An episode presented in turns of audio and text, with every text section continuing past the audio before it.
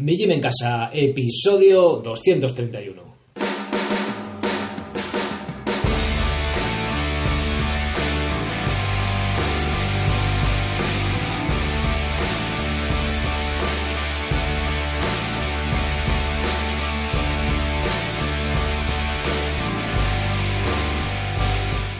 Buenos días a todos, soy Sergio Catalán de migimencasa.com, la web donde encontrarás las herramientas necesarias para entrenar de forma independiente, sin apenas material, con tu propio cuerpo, sea cual sea tu nivel.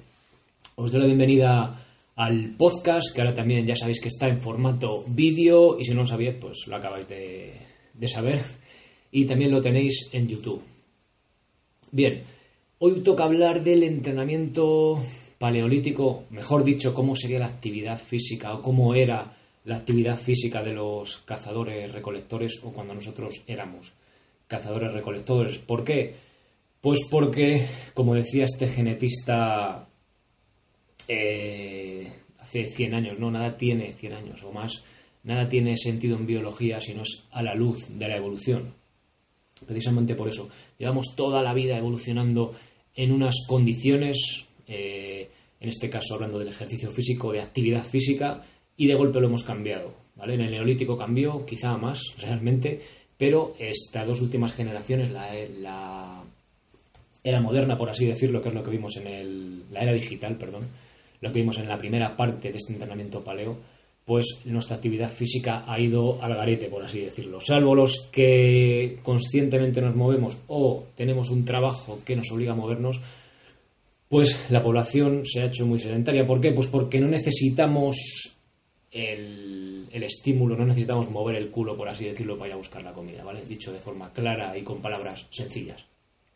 También vimos en la primera parte que esto no es lo que es el entreno paleo, ¿no? El paleo training o eso, eso es una etiqueta, eso es una marca que hace, imagino, una cosa parecida a esta, que es genial, una iniciativa genial, pero no es eso, simplemente estoy analizando un paper, un artículo científico de entre, entre otros de Loren Corden, que es el de la, de la dieta paleo, la etiqueta dieta paleo, ya lo comenté, bueno, es un poco rollo telenovela, ¿no? Pero bueno, ya os lo comenté allí y simplemente es eh, lo que usó él y varios científicos viendo la evidencia que había hasta la fecha, la hipótesis que hicieron de lo que era la actividad física en aquella época en el paleolítico y aportando un poco, desmigando esa información, contrastando con otros estudios y bueno, y aportándola aquí, pues para que podamos tener algo, un dibujo, un boceto de lo que podía ser ese tipo de, actividad física allá en el paleolítico, que supuestamente pues es lo que nuestros genes esperan, ¿no? De ahí todo está volverse loco buscando lo que hacíamos antes, ¿no? Bien. Hoy vamos a tratar la segunda parte y eh, vamos a ver algo curioso en cuanto también el trabajo. Iban a ser en principio dos partes o tres, creo que voy por la cuarta ya investigando, porque cuando pues tiras del hilo pues sigues encontrando cosas y la gracia yo creo que también es eso, ¿no? Llegar hasta, no al fondo del asunto, pero más allá de rascar la superficie, es de lo que se trata, ¿no? De tener más datos y también decir, coño, y sacar vuestras propias conclusiones como, como os digo siempre. Quería, quería traer... Eh, trocitos cortitos de, de audio de Félix Rodríguez de la Fuente, que es que es brutal, es que cada vez me encanta más. Lo escuchaba de crío y me parecía que estaba genial, pero es que lo escucho de mayor y me parece increíble. Tiene, además, tiene un punto, quiero creer, eh, de, de, similitud con este podcast. El otro día estaba escuchando otra parte de, de, su programa de radio. Lógicamente hace ya, grabado hace ya, pues creo que más de 40 años, ¿no? Y, hablaba de la carta del indio. ¿Os acordáis de la carta del indio? Creo que fue allá en el episodio 100 que yo la traje, no sabía que la había traído él allí. Pues él habla de la carta del indio, ¿no? De cómo estas sociedades que ya quedan poquísimas, pues tenían ese respeto a la naturaleza, esa adoración, ¿no? Que ahora pues despreciamos y que quiero creer que poco a poco nos vamos concienciando como sociedad en, respetarla de nuevo y intentar mm, arreglar ese equilibrio que ya hemos roto, ¿no? Y él, hace, es, que brutal, tiene cada trozo de, audio por ahí que te pone la, piel de gallina. Por cierto, es un podcast que también lo tenéis en iVoox. Ah, bueno, y lo quería traer, pedí permiso a Radio Nacional, la radio pública, se supone, pero no me han dejado. Me han dicho que, dice, te pasamos la, te pasamos lo que cuesta y tal, digo, mira, esto ya bastante me cuesta sacarlo adelante económicamente como para que encima tener que dar el dinero. Así que no, no ha sido posible. La radio pública no ha querido hacer público, sí lo ha hecho público, pero no deja cortar y pegar un trocito. Bueno, en fin.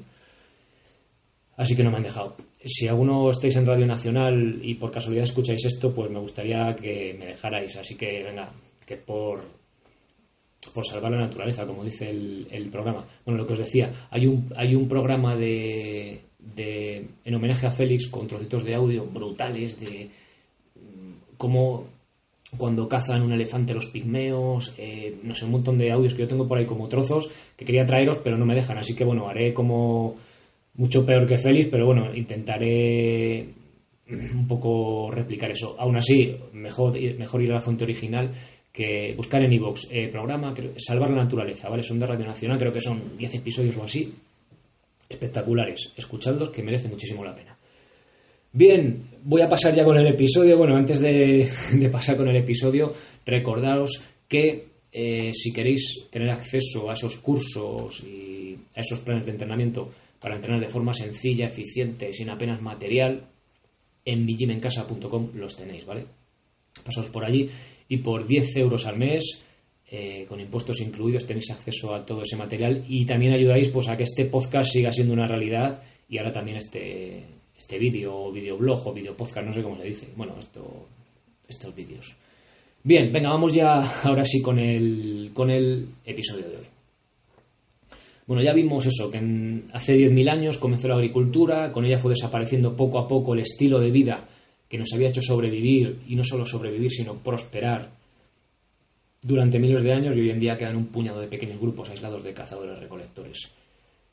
Todo apunta a que este estilo de vida, en este caso nos vamos a centrar solo en la parte física, no vamos a entrar en la alimentación por esta vez, eh, era más saludable que la que llevamos hoy en día, ¿no?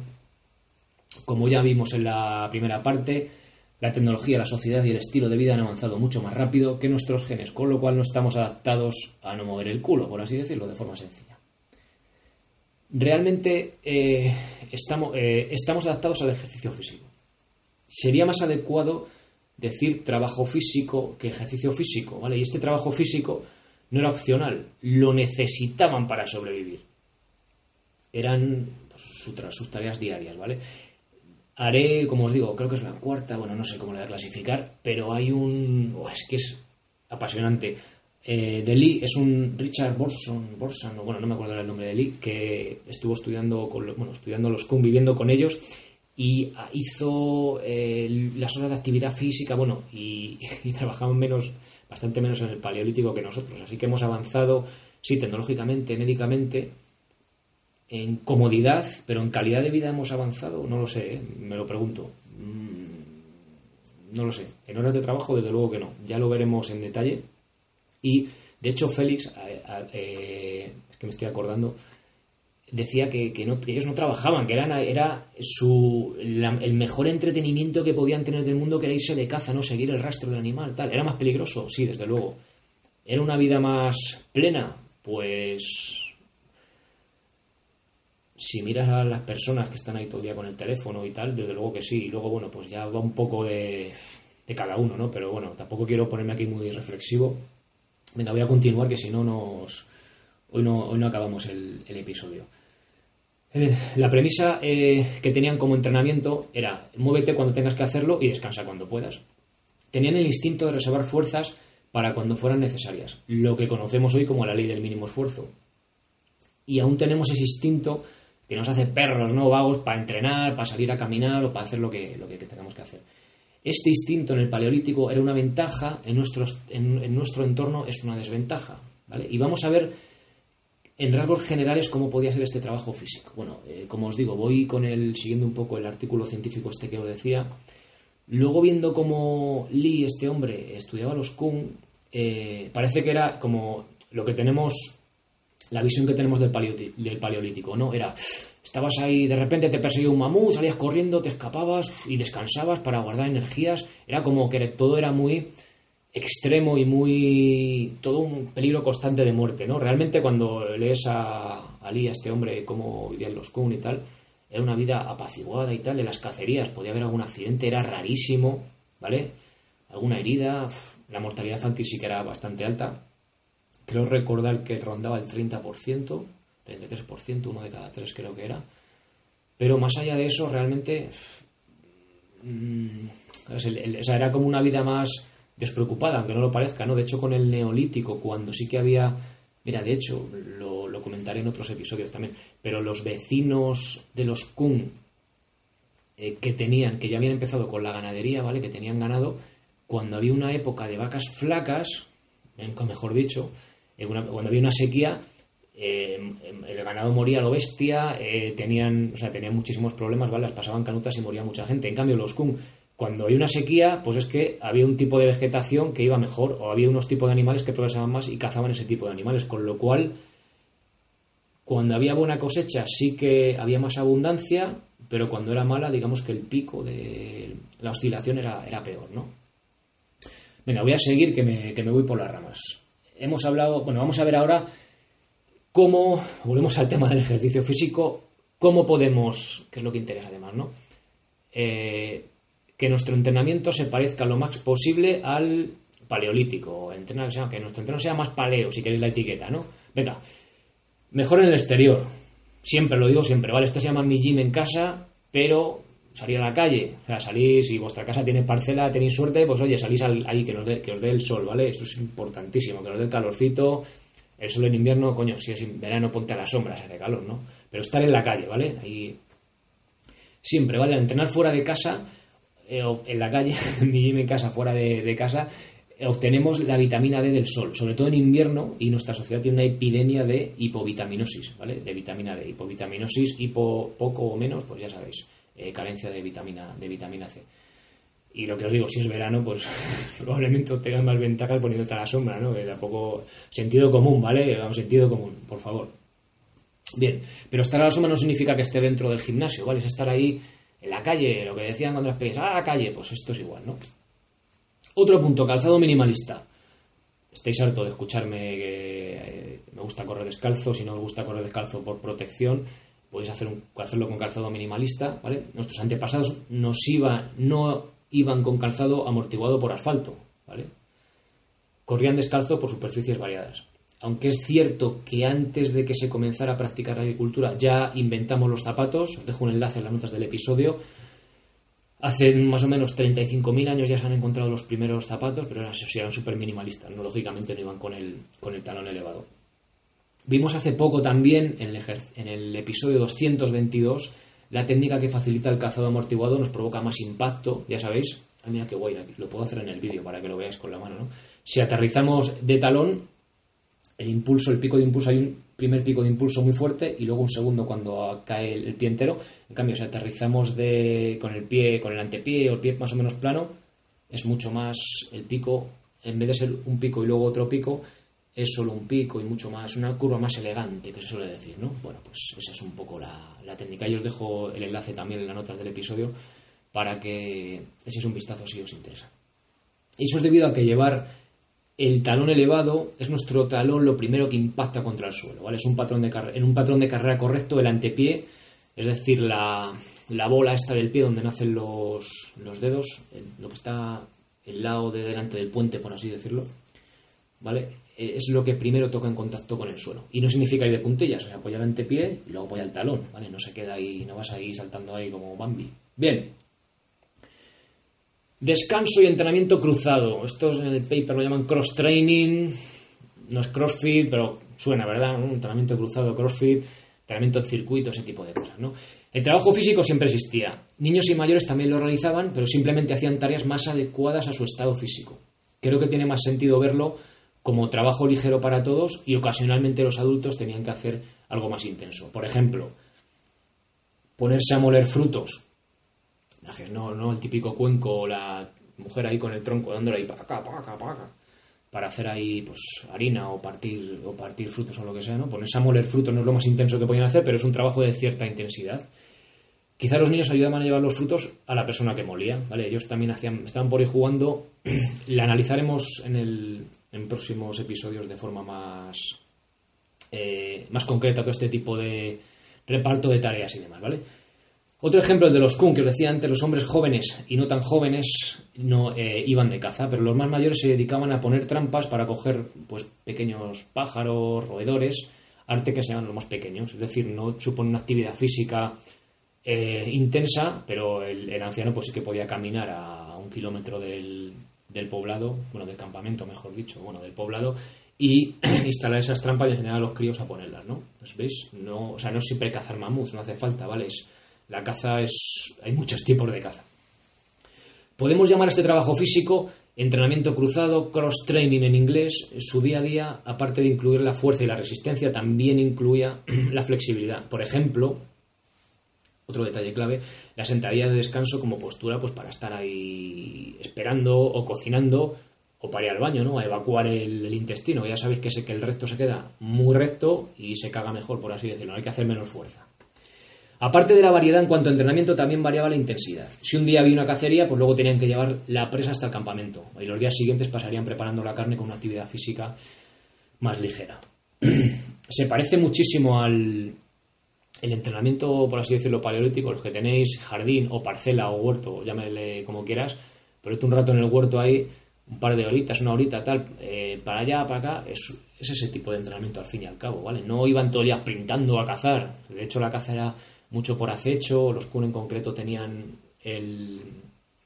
unas puntas de lanza envenenadas que daban al animal, que ya lo vimos a su día, que aunque había algunos que iban y lo derribaba la presa a la carrera, que era muy raro, eh, sí que hacían lo que hacían era derribarlo y seguir el rastro caminando. No tenían que hacer sprints ni cosas así, ¿vale? O sea, que para que veamos que no es todo sprints y a la carrera, era una actividad bastante más... Mm, menos intensa igual de lo que lo podíamos imaginar, que no quitara que tuviera picos de intensidad, pero sí que era una actividad todo el día, no estaban sentados ahí tres horas, ¿vale? Y cuando estaban sentados o haciendo algo, no estaban sentados, estaban en sentadilla profunda. Por cierto, si os interesa la sentadilla profunda, paréntesis, echadle un vistazo al curso de sentadilla de descanso en mijimencasa.com y lo tenéis en la general, en la web principal. Continúo. Sabemos que para mejorar la forma física el factor más importante es la intensidad, pero es un arma de doble filo, lo que os decía, ya que si nos pasamos también aumentamos el riesgo de lesión. Por este motivo parece ser, según el paper en el que nos estamos centrando, que para imitar este entrenamiento paleolítico no deberíamos hacer entrenamiento HIT más de una o dos veces por semana. ¿Veis lo que os decía? Que no quita, que no quita que si yo estoy entrenando para la prueba X, mi objetivo X, no entrene más veces, ¿vale? Que es que no quita, es cómo seguir la actividad de los, eh, de los cazadores recolectores. Pues podría ser así, pues según lo que tenemos puede ser así. No significa que yo, si quiero hacer un, ya os digo, estoy entrenando para algo concreto, pues varía esta actividad física, lógicamente, ¿vale? No es incompatible, por así decirlo. Por supuesto, a mayor intensidad, menos días, pero también debemos tener en cuenta que cuando leemos que un estudio ha obtenido buenos resultados con entrenamientos HIT, suele llevarse a cabo un mínimo de tres veces por semana. ¿Vale? Con lo cual, cuando escuchamos las bondades de los entrenamientos de alta intensidad, eh, para que salgan datos muy bunos, al sujeto, a la persona que lo hace, hay que apretarle bien las clavijas. Igual hace un tabata, pues no sé si alguno era de cinco días a la semana, me parece una salvajada. Para una cosa concreta, para sacar un estudio de cuatro o ocho semanas, pues vale, pero hacer eso todo el año te fundes al tío, ¿vale? Con lo cual, vamos a ver las cosas con perspectiva, ¿vale? Lo, lo que os acabo de decir, eh, intensidad más alta, menos días, menos intensidad, podemos hacerlo más días. Aquí dice no más de una o dos veces por semana me parece bien. Ya sabéis que yo cardio lo que suelo decir, dos, tres días a la semana, cuatro, como mucho, dos, tres días, tres es lo ideal, y vas variando hit con carrera continua o bici o lo que hagas, ¿vale? O sea, un poco continuo y otro eh, más entrenamiento hit. Que no quita que una época quieres hacerte todo hits o que estés preparando, por ejemplo, para mejorar en burpees o lo que sea, ¿vale? Venga, continuamos. En resumen, eh, si no hacemos nada de nada y pasamos a hacer un día a la semana entrenamiento HIIT, notaremos muy poca mejoría.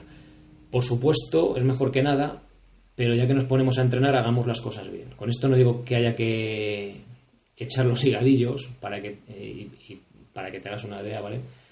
Y bueno, y volviendo al, plan de cardio, eh, los primeros días de entrenamiento aeróbico de una, persona sedentaria, entrenamiento HIIT, por así decirlo, serían entrenamiento de alta intensidad, entre comillas, serían, o sea, si tú me estás escuchando esto, estás viendo esto, eres sedentario, nunca has corrido y quieres ponerte las pilas, no se trata de que te vamos a sprintar como un loco, te vas a desfondar y, va a ser asqueroso y una sensación horrible. lo que os digo, el plan de cardio, eh, por poneros un ejemplo, los primeros días de una persona sedentaria son simplemente andar muy rápido, ¿vale? Que llegar hasta un punto, volver y tal, unas diferentes condiciones, pero es andando, o sea, para que os deis cuenta que HIT muchas veces, High, interval, high Intensity Interval Training, entrenamiento de intervalos de alta intensidad, parece que tenemos que ir sprintando, que no simplemente es ir a un ritmo moderado, alto, 80%, por así decirlo, ¿vale? Venga, continúo. Resumen de todo esto. Trabajo de cardio, ya sea corriendo, bici, nadando, comba, burpees, como os dé la gana, creo que más os guste, baile, yo qué sé. Trabajo de fuerza y trabajo de movilidad. Dicho antes flexibilidad, mejor movilidad, ¿vale? Sentadilla profunda. Que la flexión de cadera, es decir, que, que flexionemos la cadera más allá de los 90 grados, que es lo que hacemos en la silla, ¿vale? Más allá, más de 90 grados, si subimos la rodilla al pecho, pasamos esos 90 grados, ¿vale? Eso es importante. Y no solo la cadera, también nos va a venir bien para la zona lumbar, pero también con la sentadilla profunda flexionamos a tope rodillas y tobillos, ¿vale? Y eso también vale para que, podemos decir, se engrasa, en plan, para que nos entendamos, ¿vale? Pero para que llegue mejor el riego, hay movilidad, las articulaciones, llegue bien el líquido y este tipo de cosas, y estamos móviles durante más tiempo y más años, ¿vale? Venga. A ver, tampoco, esto que os he dicho, eh, el entrenamiento cruzado es hacer un poco de todo, pero no se trata de especializarse. Es decir, pues que sepas capaz de correr media orilla, también que seas capaz de sprintar, saltar a la comba si te apetece, de hacer un buen entrenamiento de fuerza, pero no se trata de especializarse en decir voy a correr una maratón o voy a correr el mejor de los 100 metros lisos. Si hacemos un punto de vista de entrenamiento paleolítico, por así decirlo, no hay especializaciones. Que no quita que si yo me quiero preparar la maratón, coño, pues me prepare la maratón. O que no quita que si yo me quiero preparar los 100 metros, pues me prepare los 100 metros o me quiera hacer un buen tiempo de cuerda o lo que sea, ¿vale? Bien, continuamos. El paper habla de ejercicio excesivo y poco descanso. Argumenta con varios estudios que correr maratones y las pruebas de ultra distancia, ya sea de carrera o de bici, no son lo mejor para la salud.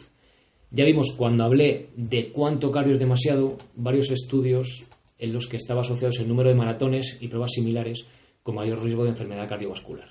Dicho esto, la mayoría de estos estudios, los míos, bueno, los que eh, traté en su día, y los del paper, se basan en deportistas a nivel competitivo, que corren maratones durante décadas, ¿vale?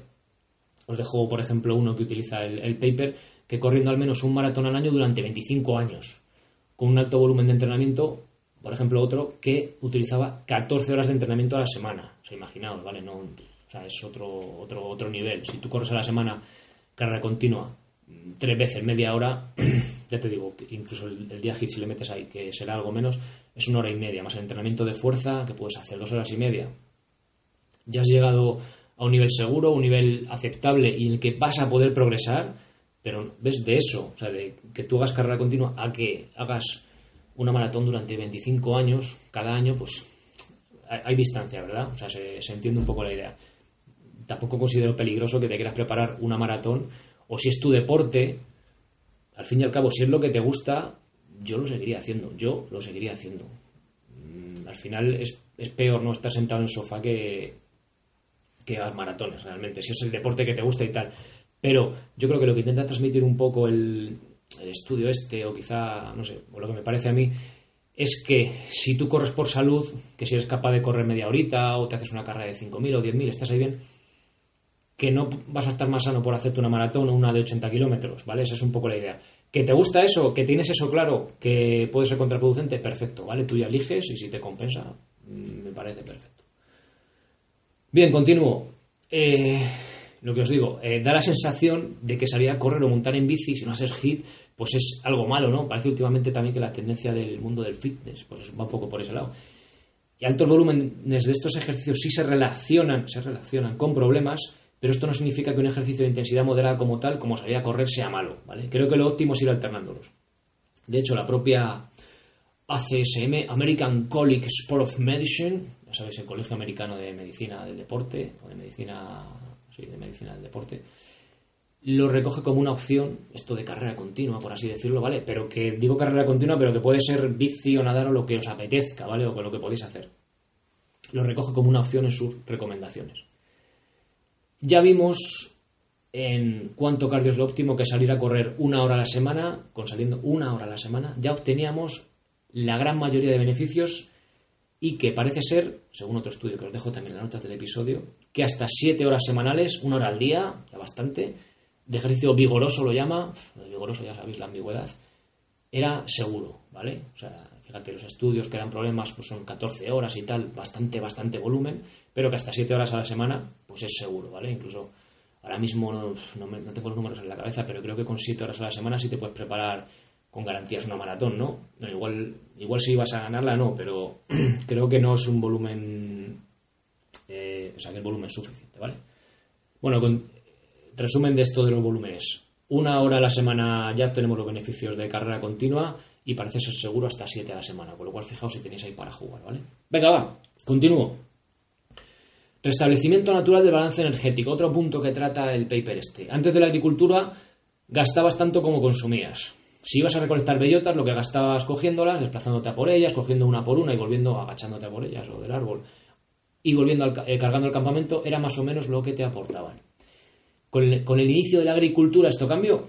Cuando nuestros antepasados, algunos de nuestros abuelos aún lo hacían, abonaban, araban y sembraban la tierra, no obtenían nada ese mismo día, era una inversión, invertían ese esfuerzo de todo un año para que la cosecha fuera abundante y saliera positiva la ecuación, ¿no? trabajo invertido por calorías obtenidas.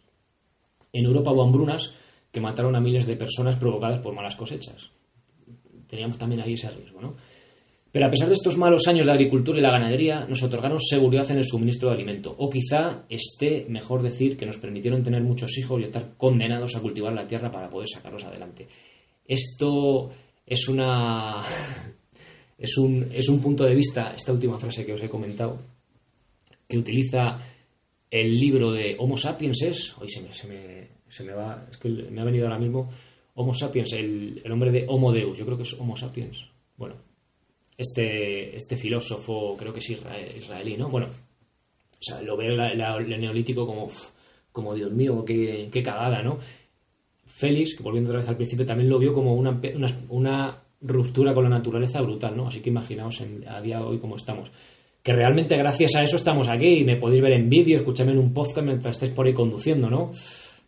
Lo que pasa es que, claro, hacer la reflexión más profunda de decir, ¿mereció la pena este paso? Mm, no lo sabemos. Bueno, ahí queda.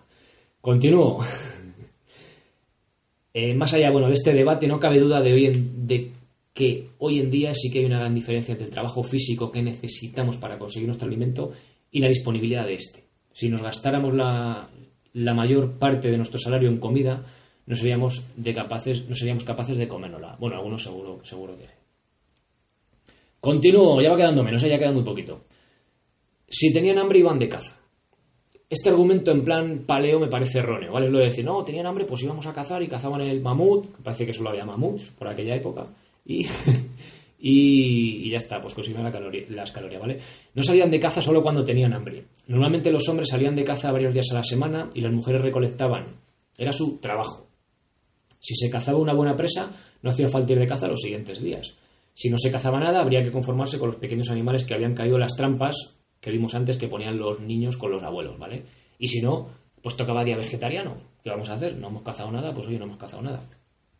Aprovecho para decir, me parece muy interesante este, esta reflexión, que tiene más sentido ayunar para mí algún día de alimentos animales que no totalmente, ¿vale? Salvo en latitudes perdón, muy al norte o al sur, o sea, muy separadas, muy separadas del Ecuador, era extraño no recolectar algún fruto, tubérculo o vegetal que llevase a la boca. En cambio, sí que era relativamente frecuente que hubiera días en los que no se cazara nada, ¿vale? Que no hubiera caído nada ni en la trampa. Entonces, eh, si tenemos vegetación disponible, eh, es recolección, ¿vale? Es ir cogiendo, o sea, te alejas poco del poblado, salvo que estés en una época de hambruna, pero ya os digo, es que, la hambruna realmente, al menos viendo los Kung, no existía, ¿vale? Podía haber eh, un año más seco y un año más húmedo, pero si el año es seco, eh, las plantas que prosperan mejor con sequía había más, y si el año es húmedo, pues las plantas que prosperan más con humedad había más, con lo cual siempre había una alternativa, ¿vale? Entonces tenía más sentido eh, hacer ese ayuno de carne algún día, de no conseguido cazar nada, que hacerlo por completo. Si tengo vegetales, ¿por qué no voy a comerlos, no? Es una idea que me, que me rondaba la cabeza y que creo que tiene, que tiene bastante sentido. Veremos en el futuro también Em, el tema de que encontré un paper gracias a Rubén, Rubén Murcia que estuvo por aquí, gracias Rubén, que me lo pasó el otro día, brutal, ¿vale? De el brutal en el sentido de igual en el, en el paleolítico solo comían carne, bueno, pues eh, ves las que también lo por cierto es de Lee, de este, de este científico o explorador, llamarlo como queráis, que están los porcentajes de macronutrientes, es decir, eh, low carb, eh, high carb, más hidratos, cuánto comían de animales, cuánto comían de vegetales, es, es chulísimo. Y ves cómo cambia y ves que la gran mayoría eran eh, una dieta, la gran, la gran, mayoría de su dieta venía de los, eh, de los vegetales, tubérculos, de los, del mundo vegetal, por así decirlo. Y una parte más bien pequeña, los en concreto creo el 30%, venía de los animales. O sea que muy interesante. ¿vale? Ya lo veremos y lo, y lo analizaremos. Bien, continúo. Por eso, que, que yo creo, yo me quitaría de la idea, bueno, ya me la quité hace tiempo, de la cabeza de que eso solo comían carne y solo comían mamut y estaban tres días sin comer y luego tal, que no quita que vinieran maldadas alguna vez o si estaban explorando una zona, pues que fuera así, ¿no? O los que estaban muy al norte sí que la cosa era, directamente relacionada con, lo, con, los con los alimentos animales, pero por ejemplo los inuit desecaban pescado, salmones en la, en la orilla del mar a lo bestia, o sea que tenían ahí cantidades para almacenar, almacenarlo y gracias al frío podían almacenarlo, o sea que todo tiene mucho matiz, ya veis. Bueno, otro, otro otra característica, me, estoy yendo un poco al tema alimenticio, alimentario de la comida, pero el PP también va por ese lado y también, pues oye, está ahí interesante, ¿no? Comidas calóricamente poco densas. Una de las claves de la dieta paleo, la etiquetita, es que en teoría no se tomaban procesados. O sea, no se toman procesados. No hay bebidas azucaradas ni harinas. Y si somos paleolíticamente estrictos, tampoco aceite ni de oliva ni de coco, porque no había manera de prensarlo, no se podía utilizar el aceite. Comían aceitunas y cocos, dependiendo de la zona, pero no su aceite. Esto es para ser estricto si que os doy cuenta. No, no digo que sea malo ni el aceite de oliva ni el de coco, ¿vale? Salvo el día que se cazara un animal grande y en época de vacas gordas, no habría apenas comida calóricamente densa. Daos cuenta, ¿vale? Comer en vegetales eh, muchas calorías es complicado. Por ejemplo, los frutos secos son densos calóricamente, ¿vale? Tienen bastantes calorías por gramo, por así decirlo, pero son muy saciantes. ¿Vale? En cambio, una Coca-Cola, pues te la bebes ahí rápidamente, ¿vale? No, no sacia tanto, al revés. Vuelvo a mencionar que estoy hablando de zonas poco extremas en cuanto a cercanía a los polos, ¿vale? Ya hablé de la alimentación de los inuit, que era totalmente distinta. Por cierto, bueno, os dejo todo esto que os voy hablando, lo dejo en las notas del episodio abajo, ¿vale? Si me estáis escuchando en el podcast, en iVoox o ahora con la novedad de verlo en YouTube, abajo eh, pongo el enlace al, al, artículo. Esto es un artículo, bueno, tiene ahí y con todos los enlaces ya lo tenéis todo, ¿vale? Para, no poneros ahí, yo que sé, tengo igual aquí 12 enlaces, ¿vale? Para no poneros todos, pongo ahí todos y buscáis el que, el, que queréis encontrar y, ya está, ¿vale? Por eso que ya os digo que en, las zonas extremas eh, de la alimentación de los Inuit pues era totalmente distinto, ¿no? Pero creo que es más una excepción que la norma, ¿vale? Eso es por tenerlo en cuenta. Por cierto, ¿sabíais que los inuit estaban en cetosis siempre? Eso es muy, muy común. Habían desarrollado una, una modificación genética para que no, como, que no entraban en cetosis. Os lo dejo el enlace también, ¿vale? No voy a alargarme más. Bien, resumen de todo esto de este episodio 2. No necesitar mover el culo para conseguir nuestra comida calóricamente densa. Parece ser una de las razones de la epidemia de obesidad y enfermedades de la civilización que sufrimos. Resumen. Y hemos hablado mucho de los hombres que se iban de caza como machotes ahí a cazar ahí los domingos, ¿no? Bueno, se irían, iban entre semana también. Y hay, domingos que la, que la, cosa tampoco ha cambiado, ¿no? Aquí en nuestra civilización, no hemos cambiado tanto. Pero ¿qué hay de las mujeres? ¿Cómo era su actividad física? Pues en la tercera parte lo vamos a ver, que también está muy, muy interesante. Bien, eh, nada más, gracias si has aguantado hasta el final del episodio, que ha sido bastante largo hoy. Muchas gracias. Gracias por los me gusta en iVoox, por darle también a me gusta si lo estáis viendo desde YouTube. Y nada más, nos escuchamos en el próximo episodio. Gracias también por apuntaros a los cursos. Y lo que lo dicho, nos vemos en el próximo episodio. Ser responsable para ser feliz. Adiós.